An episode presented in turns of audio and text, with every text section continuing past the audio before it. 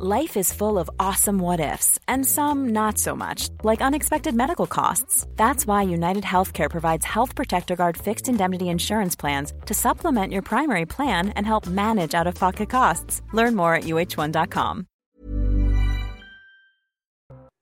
Bonjour, aujourd'hui dans la santé, expliquez à ma fille, je répondrai aux questions de Sacha sur le gras. Sur notre gras et vous verrez que c'est un organe à part entière, indispensable et multifonction. Puis avec le docteur Martin Blachier, nous verrons s'il y a des raisons de s'inquiéter de la situation en Chine. Nous parlerons aussi du nouveau variant qui devient dominant aux États-Unis et il nous fera un point sur la grippe.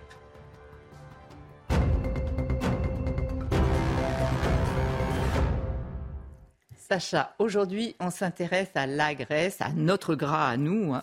Alors, je sais que ça a mauvaise presse, elle est plutôt mal aimée hein, en général, alors qu'en fait, la graisse, le gras, c'est indispensable, c'est vital, c'est même considéré par les médecins comme un organe à part entière, multifonction, euh, et pourtant, elle garde une mauvaise réputation. Alors, avant d'expliquer les fonctions de cette graisse, est-ce que tu peux nous expliquer ce que c'est? Quelle forme ça a? À quoi ça ressemble? Alors la, graisse, c'est constitué de cellules qu'on appelle les adipocytes qui vont former le des cellules graisseuses. adipeux, des cellules graisseuses qui sont remplies de la nourriture, hein, du gras de la nourriture. Ce sont des cellules qui sont plus grosses que les autres cellules du corps. Hein. Elles sont rondes, un petit peu comme des ballons. Euh, ben on les voit là, tu vois, ça fait un petit peu comme des ballons. C'est plein de gras, essentiellement ce qu'on appelle des triglycérides. Et il y a tellement de gras, tu vois, toute la cellule, elle est remplie de gras et elle repousse le noyau qui normalement se trouve au centre des cellules. Elle le repousse un petit peu sur le côté, tellement elles sont pleines de gras. Je te disais, elles sont un peu plus grosses que les autres cellules du corps. Mais non seulement elles sont plus grosses que les autres, mais elles peuvent augmenter leur volume multiplier leur volume par 15 en fonction ah de ce que tu vas manger. Donc elles peuvent vraiment grossir, grossir, grossir. Non seulement elles peuvent grossir quand tu manges trop, mais elles peuvent aussi recruter d'autres cellules, c'est-à-dire augmenter le nombre des cellules. Ce qui fait que dans les régimes, quand tu as trop grossi pendant un moment, ça va être très difficile de perdre puisque tu auras augmenté aussi ton nombre de cellules. Donc tu pourras diminuer le volume, mais, tu ne pourras pas diminuer le nombre. Il faut quand même, pour vous donner une petite idée, on a à peu près 30 milliards d'adipocytes dans le corps. Euh, ça dépend évidemment de ta taille, etc. Mais pour quelqu'un qui n'a pas de problème de surpoids, c'est quand même 30 milliards de, cellules. Hein. Et on les trouve où, ces cellules? Est-ce que c'est pareil chez tout le monde? Est-ce que c'est différent en fonction du sexe, les hommes, les femmes, hmm. en fonction de, du poids aussi Forcément, il y en a de plus en plus. Mais la répartition, elle se fait comment? alors, tu as parlé d'hommes et femmes, elles sont réparties différemment chez les hommes et chez les femmes. Et les femmes ont plus de graisse que les hommes. Chez les femmes, c'est oui, chez les femmes, ça peut aller, c'est en moyenne 25 et 25 à 30 et chez les hommes, c'est entre 20 et 25% pardon, 20 à 25 et chez les hommes 15 à 20. Donc tu vois, il y a plus de graisse chez les femmes et elles sont réparties différemment. Chez les femmes, ça va être plutôt en partie euh, basse du corps, hein, hanches et cuisses. Bon, évidemment, les seins, hein, c'est aussi de la graisse. Hein. Euh, c'est d'ailleurs pour ça que c'est un caractère sexuel secondaire. Euh, et chez les hommes, tu vois, c'est plutôt le haut du ventre et le, et le haut du corps. Mais on voit des répartitions euh, différentes. Et puis après, en fait, là, on parle de ce qu'on appelle la graisse. Quand on dit la graisse blanche, d'ailleurs, c'est quand même une erreur parce que quand on observe la graisse, c'est jaune, c'est très jaune. Quand tu coupes la peau, parce qu'il y a de la graisse partout, hein, euh, euh, sous la peau, il y a de la graisse sur tout le corps. Même quand tu ouvres le crâne, tu verras, il y a un tissu jaune dessous. Alors, euh, il est jaune, parfois il est même orangé. Parce qu'en fait, la couleur de la graisse dépend aussi de ce que tu manges, et notamment de certains pigments, les caroténoïdes, bref. Donc il y en a partout sur la peau? Donc ça, c'est la graisse qui est vraiment répartie sur tout le corps. Après, euh, c'est le tissu adipeux, etc. Après, on a aussi, donc tu vois, c'est la graisse sous-cutanée qui est vraiment partout, partout, partout. Hein. Euh, ensuite, il y a la graisse profonde. À l'intérieur du corps, en profondeur, on a aussi de la graisse, d'ailleurs qui n'est pas une très bonne graisse. Mais bon, on a cette graisse qui est là, qui va entourer les intestins, qui va entourer le foie, etc. Après, on a aussi de la graisse dans la moelle de nos os à l'intérieur de nos os, il y a aussi de la graisse qui va être capable de faire plein de cellules. Donc, il y en a aussi là. Et enfin, on a ce qu'on appelle la graisse de soutien. La graisse de soutien, c'est une graisse qui a comme rôle d'être plutôt un amortisseur, tu vois, qui va éviter les chocs. On la trouve essentiellement au niveau de la paume des mains, Tu vois, là, tu sens que tu as de la graisse touche. Tu vas voir. Et tu touches pas tes pieds, mais c'est aussi, on en a aussi sur la plante des pieds. Ça, sert d'amortisseur. Et cette graisse-là, elle est très particulière, cette graisse de soutien, parce qu'elle n'est pas soumise aux variations de poids. Même si tu ah maigris, a toujours. Euh, voilà, même si tu maigris énormément, énormément, énormément, tu auras toujours cette graisse-là au niveau de la paume des mains et de la plante des pieds, justement pour pouvoir amortir les chocs. Et on en trouve aussi dans un endroit un peu qui peut paraître un peu insolite, euh, dans l'œil. À quoi elle sert dans l'œil la graisse? Bah, Tu vois là, tout ce qui est en jaune, c'est de la graisse. Pourquoi La elle... soutient. L'œil, en fait, on ne le sait pas, mais ça bouge tout le temps. Il y a plein de muscles, il y a six muscles autour de l'œil et qui font qu'ils bougent tout le temps, même la nuit, hein, les yeux bougent. Hein. Et, donc, en fait, ça va faciliter la mobilité euh, de l'œil. Et en plus, ça va aussi servir de soutien, tu vois. Le, ça soutient en même temps l'œil. Ça évite aussi s'il y a des chocs, etc. Que l'orbite, tu vois, ça protège l'orbite. Donc voilà les différentes graisses qu'on a vu euh, dans le corps. tu nous as dit que c'était multifonction, la graisse. Donc là, on a vu dans le cas de l'œil à quoi ça servait, la paume des mains et les pieds aussi. Mais pour tout le reste, la graisse qu'on a sous la peau, la graisse qu'on a à l'intérieur, à quoi elle sert? Alors, elle a plein, plein de fonctions. Elle a un surtout. Tu dis que c'est un organe à part entière. Oui, c'est vraiment un organe à part entière, tu vas voir. Et, plus gros rôle, c'est une réserve énergétique incroyable. C'est-à-dire ben, C'est-à-dire qu'en fait, tu, peux. Un kilo de graisse, pour te donner un exemple, un kilo de graisse, c'est l'équivalent. Alors que tu vois dans le corps, je t'ai dit, mettons pour une femme 20%, 20-25%. Imagine qu'elle fasse 60 kilos. Un kilo de graisse, ça fait euh, à peu près. Euh, euh, en, quoi? en, en, calories, ça va pouvoir produire 8000 calories. 1 kg de graisse. Alors que 20, on a 20% dans le corps, donc tu vois, on a beaucoup. ça fait beaucoup de calories. Voilà, 20% d'une femme de 60 kg, ça fait quand même 12 kg. Donc on a beaucoup, donc on a de quoi tenir, même si on ne peut pas manger pendant un moment, on va pouvoir aller puiser. Des réserves. Voilà, puiser dans notre euh, graisse de l'énergie, l'énergie qui, dont on a besoin pour tout, pour que tout fonctionne. Hein. Après, euh, dans la nourriture, puisqu'on puise la graisse dans la nourriture. Tu sais qu'il y a trois éléments qui sont essentiels dans l'alimentation. Les glucides, les sucres, les protéines qu'on trouve essentiellement dans la viande, etc. Et les lipides. Les lipides, c'est ce qu'on appelle le gras. Hein. Donc, tu vas voir, regarde en énergie ce que ça produit. C'est ce qu'il y a de plus énergétique. Un gramme de glucides. En fait, les calories, ça équivaut à l'énergie. C'est l'unité de l'énergie, voilà. Et donc, tu vois, c'est ce qu'il y a de plus calorique. C'est plus de deux fois euh, les autres.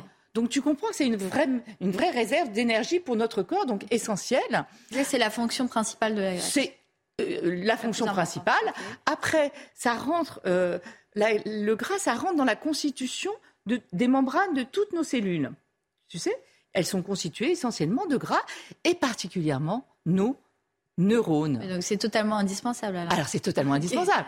Euh, je, on pourrait dire que, que le cerveau, c'est l'organe le plus gras du corps. Si, je prends ton cerveau, ce que je ne ferais pas, si j'enlevais l'eau de ton cerveau, donc une, parce que c'est aussi très riche en eau le cerveau, eh bien la graisse, ça représenterait plus de 55% ah du poids de ton cerveau. Donc tu vois, indispensable à la constitution de toutes nos cellules. Après, ça peut stocker des vitamines. Il y a des vitamines, tu sais, qui sont hydrosolubles, solubles dans l'eau. Et il y a des vitamines qui sont liposolubles, solubles dans la graisse. La vitamine A, D, E. Et, donc ces vitamines-là, on en a besoin. Et quand on en a besoin, hop, hop, hop, on peut aller les puiser. Elles sont indispensables. La D pour la solidité de nos os, pour, pour la vision, la A pour euh, la qualité de notre peau. Donc, quand on a besoin, réserve en vitamines, hop, hop, hop, on va les prendre.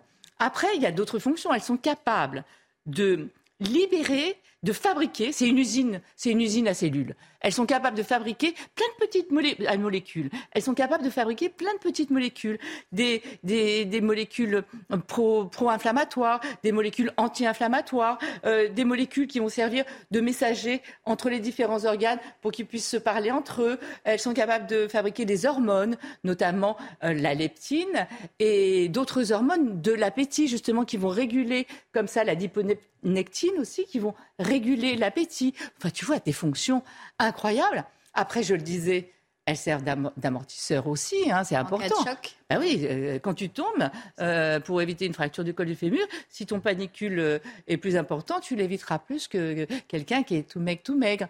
Après, c'est aussi les caractères sexuels secondaires à la puberté, les hormones féminines font que tu, de la graisse apparaît un peu plus au niveau des seins, comme on l'a vu tout à l'heure, des hanches, comme on l'a vu tout à l'heure. Pourquoi?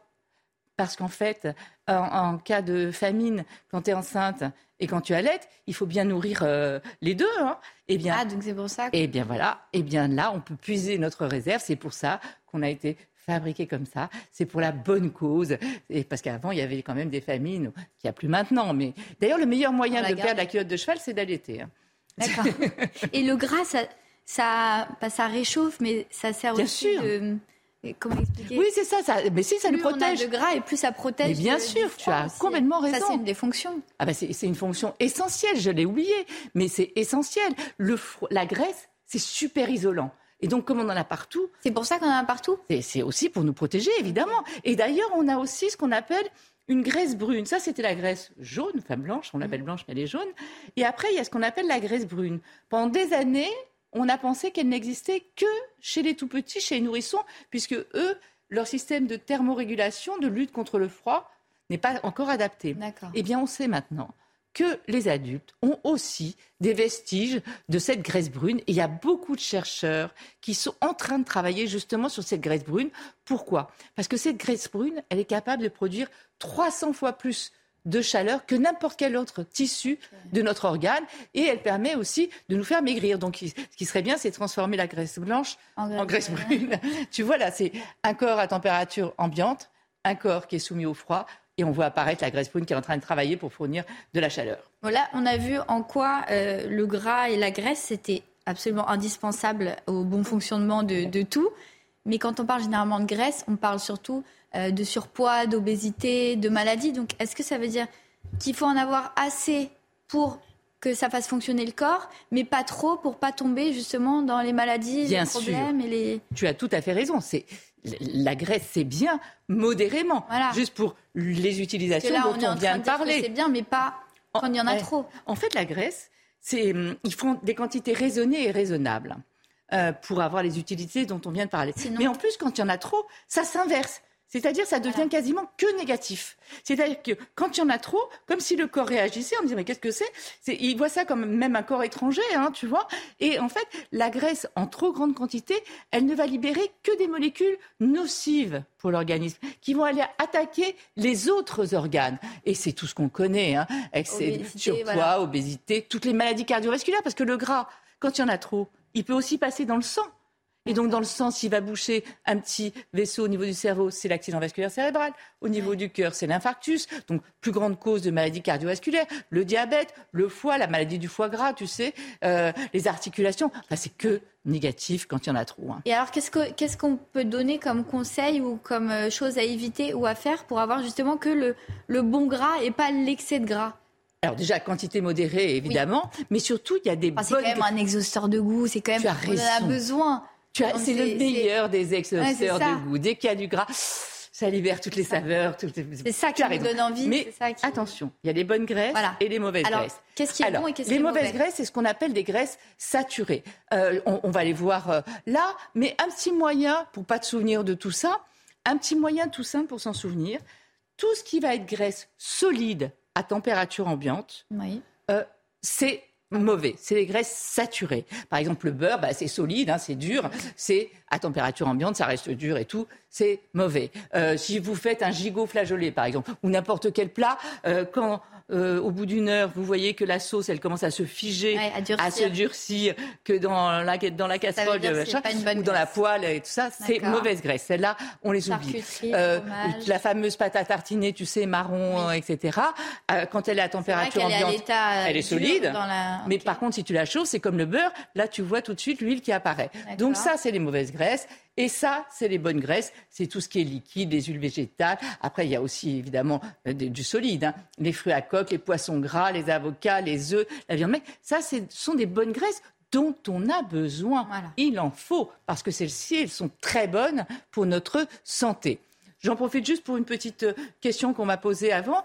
Euh, il vaut mieux manger un croissant ou une tartine beurrée, oui, il vaut quand même mieux manger une tartine beurrée parce qu'après, il y a tous les produits transformés et le sucre aussi, ça compte parce qu'il ne faut pas oublier que le sucre se transforme aussi en gras. Donc, c'était juste un petit conseil, une petite réponse à une question que je voulais faire.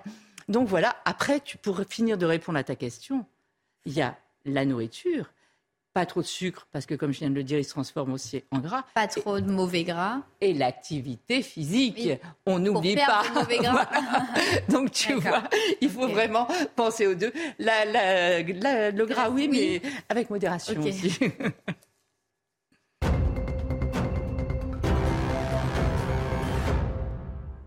Docteur Martin Blacher, bienvenue. Je rappelle que vous êtes médecin de santé publique et épidémiologiste. Alors, avec tout ce qui se passe en Chine, hein, l'arrêt du zéro Covid, euh, doit-on tout de même s'inquiéter ou pas? Non, il n'y a pas lieu de s'inquiéter. Euh, en Chine, effectivement, ils sont passés d'une situation où il y avait zéro circulation à une situation où ils ont très très forte circulation comme on n'a jamais vu nulle part ailleurs, puisqu'en fait ils font leur vague épidémique en une fois mm. euh, en cet hiver. Et ils sont assez nombreux. D'hiver 2022-2023, ils sont assez nombreux. Ils ont une population âgée qui n'est pas extrêmement bien vaccinée. Donc c'est sûr que pour eux, il va y avoir un impact considérable sur le système de santé, sur la population âgée. Mm. Les variants vont se mettre à circuler euh, et donc effectivement, peut-être certains vont être sélectionnés, euh, comme mm. le variant dont on parle récemment beaucoup, le, le BF7 mais ce sont déjà des variants qui sont très très proches des variants qui sont partout ailleurs dans le monde parce que ce sont des sous-variants Omicron. Et ces variants-là chinois, s'ils arrivent dans des pays où il y a une immunité, contrairement à la Chine, mm. il se passera ce qui se passe à chaque fois qu'il y a une vague épidémique euh, en France ou ailleurs. Et on peut rappeler tout de même que s'il y a cette explosion, comme vous le disiez, c'est parce qu'il n'y a aucune immunité naturelle et très peu, en tout cas mal ciblée, d'immunité vaccinale, puisqu'ils ont choisi d'abord un vaccin qui est a priori quand même nettement moins efficace que les autres vaccins. Euh, et surtout, ils ont choisi de vacciner la population active, puisqu'il fallait faire marcher l'économie. Et, et ce n'est pas la population cible. Ce qui se disait, de toute façon, de vacciner les, jeunes, ça protégera les personnes âgées. Oui, les personnes âgées, elles sont très peu protégées. Puis ça, ça n'a jamais été un bon pari, parce qu'on sait qu'en plus, le vaccin ne, freine pas les, les, vagues épidémiques. Donc effectivement, ce n'était pas la bonne stratégie. La bonne nouvelle, c'est quand même que la Chine sort de ce zéro Covid. Il fallait qu'ils en sortent un jour. Ils en payent le prix. Mais finalement, comme tous les pays, aucun pays n'a pas finalement payé le prix euh, de la vague. Mais non, mais là, c'est sûr que ça va être, ça va être considérable. Mais euh, finalement, nous, de notre côté, si on regarde les choses un petit peu égoïstement, c'est aussi la fin du blocus complet de la Chine. Et donc, ça veut dire la réouverture des échanges avec, euh, avec ce pays-là, qui sont importants même pour les pénuries de médicaments dont on parlait récemment. D'accord. Mais le fait de, des quelques petites mesurettes, on va dire, qui ont été prises. D'ailleurs, pas au niveau. Euh, on ne peut pas dire que l'Europe soit allée euh, euh, unie dans ces, dans ces mesures. Donc, le port du masque obligatoire pour les personnes qui viennent de Chine, qui s'arrêtent en France, voire qui font escale en France. un test demandé 48 heures avant, et il faut qu'il soit négatif, bien sûr. Et puis des, des déclarations sur l'honneur. Est-ce que ça, c'est utile ou pas? Non, ce sont des, mesures de principe euh, qui, sont, qui tentent à penser qu'on a essayé de faire quelque chose, mais ça n'a jamais fonctionné. On n'empêche pas la circulation des variants. C'est impossible déjà parce qu'elle peut être directe de la Chine et puis elle peut être indirecte. Ensuite, parce qu'il y a toutes ces questions de faux positifs, de période d'incubation qui fait que de toute façon, vous avez du variant euh, qui passe. Mm. En plus, ce sont des variants qui sont déjà présents euh, sur, le, sur le sol français. Donc tout ça n'a pas énormément de sens d'un point de vue épidémiologique. Et en plus, de toute façon, la vague chinoise va passer, parce que ça va être une vague qui va être très pointue, hein, comme, il n'y a pas de mesure. Et après, le variant demeurera en Chine. Donc dans trois semaines, un mois, deux mois, six mois, ce variant sera encore là et à ce moment-là arrivera sur notre sol. Mais comprenez que pour les gens, c'est quand même encore une fois euh, étonnant. On a certains pays comme les États-Unis, euh, comme l'Australie, comme euh, le Canada, comme l'Italie, l'Espagne, la France, qui elles demandent quand même ces tests, et d'autres pays qui demandent rien. Donc on comprend plus rien. Pourquoi il n'y a, pas, y a encore pas d'unité? Parce que c'est une problématique politique. Ça dépend la façon dont aussi les gouvernements ont géré, non, ont géré la crise jusqu'alors. Ça dépend aussi de la, de la fragilité de l'opinion sur ce type de sujet-là. Et on voit d'ailleurs les premiers pays qui l'ont fait, c'est sur l'appel de l'opinion. Mais dans ce cas-là, il se passe la même question pour les, les Américains, bah qui ont un recombinant qui est en train de prendre beaucoup de place, qui était déjà présent en Asie. Qu'est-ce qu'on fait pour les Américains? Vous voyez, tout ça n'a aucun on, On peut rappeler qu'il y, a un autre, euh, ce qu'on appelle un recombinant, c'est-à-dire de deux variants. Deux variants qui existaient ah. déjà, qui sont recombinés ensemble pour faire un nouveau variant. Le fameux XBB, XBB 1.5. qui a réussi à se décaler par rapport à l'immunité, donc qui crée des flambées épidémiques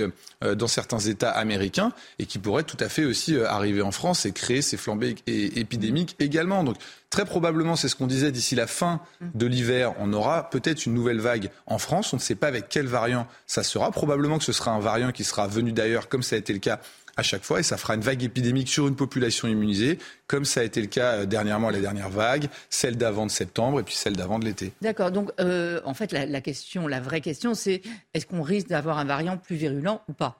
Ça, il y a très très peu de chance. En tout cas, tous les variants qui émergent, ce sont des sous-variants Omicron euh, qui ont la capacité de se dévier par rapport à l'immunité et ça reste une infection Omicron, c'est-à-dire l'infection la plus légère qu'on ait connue depuis le début de l'épidémie. Mais quand vous dites la capacité de se d'échapper à l'immunité, euh, quand on est vacciné, on est quand même euh, beaucoup plus protégé que quand on ne l'est pas. Bien sûr, non, mais c'est se décaler par rapport à l'immunité pour pouvoir circuler. Après, la plupart des gens en France ont une immunité qui est quand même existante, qu'elle soit humorale euh, ou cellulaire, et qui lui permettent de faire une forme peu sévère, sauf quand les personnes sont extrêmement fragiles. Pour, et c'est pour ces personnes-là, il leur faut vraiment une immunité la meilleure possible. C'est pour ça qu'on préconise effectivement d'avoir des, des, vaccins les plus à jour. Par exemple, les gens qui sont dialysés, euh, eux, ont besoin d'avoir des rappels extrêmement fréquents parce que ce sont des gens qui sont fragiles sur mm. ces infections-là et qu'il mm. faut les protéger le mieux qu'on peut. En fait, ça rejoint ce que vous nous avez toujours dit depuis le début. Un nouveau variant environ tous les quatre mois. Voilà, exactement. Euh, exactement. Et des vagues épidémiques, comme on a des vagues épidémiques de rhinopharyngite en ce moment, et la grippe dont on va parler. Bah, et la grippe, justement. Alors, euh, on a eu quand même une grippe assez étonnante, assez précoce d'ailleurs. On a eu une grippe record. On a eu une grippe record. On a eu la, plus grosse grippe qu'on ait eue sur les 10-15 euh, dernières années. Mais quand je dis plus importante, c'est quasiment 40 à 50 C'est ce qu'on voit hein, sur cette courbe. Vous voyez, mm. chaque pic, c'est à peu près le pic de grippe de chaque année. Et vous voyez, tout au bout là-bas, vous avez un pic qui monte à 550. Donc ça, ce sont les passages d'urgence alors qu'on était euh, à 400 à l'année la plus importante sur ces dix dernières années. Donc on a vraiment eu une grippe extrêmement forte cette année et qui est arrivée très très tôt. Euh, normalement, ça arrive janvier-février. Là, c'est arrivé euh, en décembre. Et ça, c'est probablement la conséquence de ce petit passage euh, où on voit rien du tout pendant les années Mais ça, Covid. C'est les deux ans Covid. Exactement, hein. c'est les deux ans Covid. Le, tracé plat, c'est les deux ans Covid. C'est les deux ans Covid. donc la grippe pas ne circule pas. et donc on était confinés. C'est le même principe que pour le Covid. On ne fait pas son immunité. L'immunité ne se prépare pas. Les gens se sont assez peu vaccinés. Et donc du coup, on a une population qui est fragile sur la grippe. Quand la grippe arrive, elle peut aller plus tôt est beaucoup plus fort. Et c'est cette précocité et cette amplitude, ça a eu lieu en France, mais c'est aussi lieu aux États-Unis, en Australie, dans la quasi-totalité des pays qui ont mis des mesures barrières extrêmement fortes. Et on peut dire qu'elle est en train de baisser. Et elle est en train de baisser. Elle a passé son pic effectivement au tout début de l'année. Donc euh, là, ça y est, on a, passé ce, pic Parce grippal de cette année. pas très bien, mais là on voit elle, commence à diminuer. Elle commence à diminuer fortement. C'est des pics extrêmement violents qui montent très très haut et qui redescendent euh, très très rapidement. Ce qui montre bien que ce mécanisme de dette immunitaire qu'on a vu pour la mm. bronchiolite, la grippe et euh, en quelque sorte le Covid est probablement existant. Donc il existe. Donc Merci il existe, beaucoup. voilà. Merci beaucoup, docteur Martin Blachier. Merci à vous de nous avoir suivis. Restez en notre compagnie. L'info continue sur CNews. Hi, I'm Daniel, founder of Pretty Litter. Cats and cat owners deserve better than any old-fashioned litter. That's why I teamed up with scientists and veterinarians to create Pretty Litter. Its innovative crystal formula has superior odor control and weighs up to 80% less than clay litter. Pretty Litter even monitors health by changing colors to help detect early signs of potential illness. It's the world's smartest kitty litter. Go to prettylitter.com and use code ACAST for 20% off your first order and a free cat toy. Terms and conditions apply. See site for details.